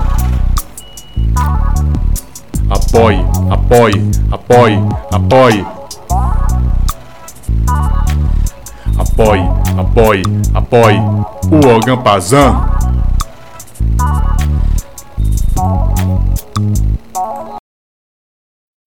Voltamos com o nosso último bloco e nesse último bloco nós vamos eh, continuar com um quadro chamado Dicas que é o quadro que a gente deu início lá no primeiro episódio e que até agora não tivemos criatividade suficiente para nomeá-lo para além de dicas. Então você, organautas, se tiverem uma sugestão, por favor, encaminhem pra gente, comentem. Vão nas nossas redes sociais, aproveita, já dá aquela seguida, já chama o coleguinha para seguir, mostra pro vovô, mostra pra vovó e pede para todo mundo seguir a gente e pede também que eles tragam sugestões, dicas, críticas. A gente ficará muito feliz em ler, em aprimorar e, sobretudo, em nomear esse quadro que por enquanto se chama Dicas, que é um quadro sugerido pelo nosso querido Carlinho Ogampazão, onde a gente vai dar dicas diversas de coisas que a gente está lendo, de coisas que a gente está ouvindo, de coisas que a gente está assistindo e etc e tal. A minha dica, já vou começar, meu querido Carlos. A minha dica é filme. É, não sei se vocês têm o mesmo costume que eu, mas eu tenho baixado e assistido muitos, muitos filmes nessa quarentena. E eu queria trazer como dica, não um filme que eu tenha baixado, mas ele está disponível para download, para todos aqueles que usam torrent. É um filme que a Netflix colocou esta semana, é um lançamento e chama-se é, Dias Sem Fim, é, com o jovem ator Ashton Sanders, que é um cara que tem feito uma carreira daquelas que nos empolga. Ele fez o clássico recente Moonlight, ganhador do Oscar. Ele fez o personagem principal lá quando ele era adolescente. Depois ele fez um outro filme muito legal, muito interessante, chamado Captive State, é, que aqui no Brasil recebeu o título de A Rebelião filme de 2019. Fez outras coisas também, mas eu queria destacar esses três. E agora tem esse, esse filme na Netflix chamado Dias Sem Fim. É um filme, um drama que me lembra bastante a pesquisa do nosso querido Daniel, Daniel Santos, pesquisador da UNEB, que tem uma pesquisa e um livro lançado, inclusive, como se fabrica, como se fabricam gangsters. E é um filme, O Dia Sem Fim, que analisa a questão das masculinidades negras no contexto dos guetos americanos. Então é a história de um jovem, a relação dele com o pai, com o gueto, com o crime, com o rap. E obviamente eu não vou dar spoilers para vocês aqui, mas fica essa dica. Na verdade eu tenho três dicas. primeira dica embora eu não seja o Ganalta, é do nome do quadro. Você acabou de falar aí agora. Poderia se chamar Fica a Dica. Então, é a primeira participação que, nessa enquete, nome do quadro, que é a minha sugestão e que provavelmente vai ganhar porque eu sou do Ogampazan e vocês que estão ouvindo não são. Eu vou tentar, de todas as maneiras, fazer com que esse nome seja o nome vencedor. Segunda dica, o livro Nossa Banda Podia Ser Sua Vida. E o autor se chama Michael Azerrad. Michael Azerrad, que além desse Nossa Banda Podia Ser Sua Vida, tem outros livros sobre uh, o rock, a cena rocker dos Estados Unidos, voltado para as bandas underground. Esse livro, ele aborda a geração pós pós-punk, vamos dizer assim, né? Não a sonoridade pós-punk, mas aqueles que toda aquela geração de jovens que vieram depois dos anos finais ali da década de 70, em que o punk surgiu e ganhou força. É aquela geração que entendeu o recado dos Ramones de que é possível fazer música com poucos recursos, apenas com a vontade de fazer música. É um livro que cobre trajetória de bandas como Black Flag, Minutemen, Mission of Burman, Northreat, Husker Replacements, Sonic Youth, Big Black, Dinossauro Jr., Fugazi, Muddy Honey e Beat Happening.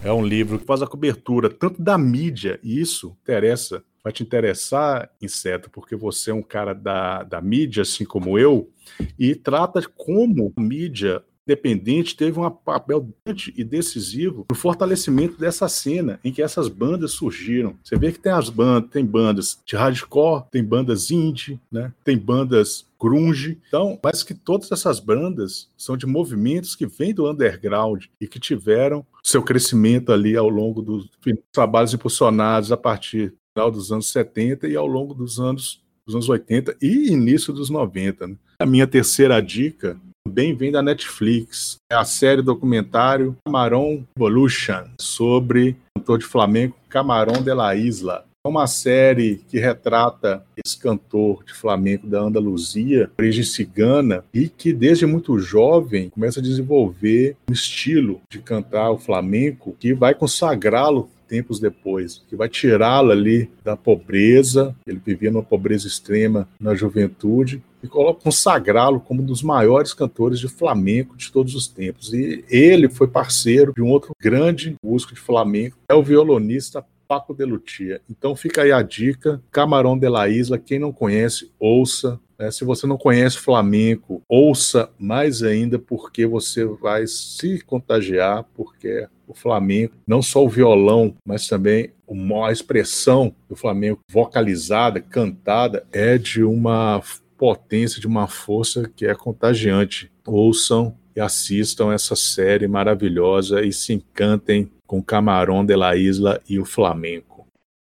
Vamos chegando aqui ao final do nosso segundo episódio do Ouvidos Inquietos. Espero que vocês tenham gostado. Espero que vocês vão seguir a gente lá nas redes sociais, no Instagram, no Twitter. Lembrando que no Instagram a gente está com a meta de bater 5 mil curtidas, porque, como se vocês ouviram o primeiro episódio, a promoção Kendrick Lamar será entrevistado pelo Logan Pazan está de pé. Então, assim que alcançarmos as 5 mil curtidas lá no Instagram, vocês terão a honra e o prazer de ver, de ouvir de ler essa entrevista com o querido Kendrick Lamar, que tá para lançar, inclusive, disco novo em breve. Então, quem sabe, se vocês forem rápidos o suficiente, engajados de modo efetivo, a gente já consiga a entrevista para o lançamento do disco. É isso, queridos organautas. Fiquem em paz e em breve estaremos aí com o terceiro episódio no ar. Beijo a todos e uma boa noite, um bom dia, uma boa tarde ou uma boa madrugada.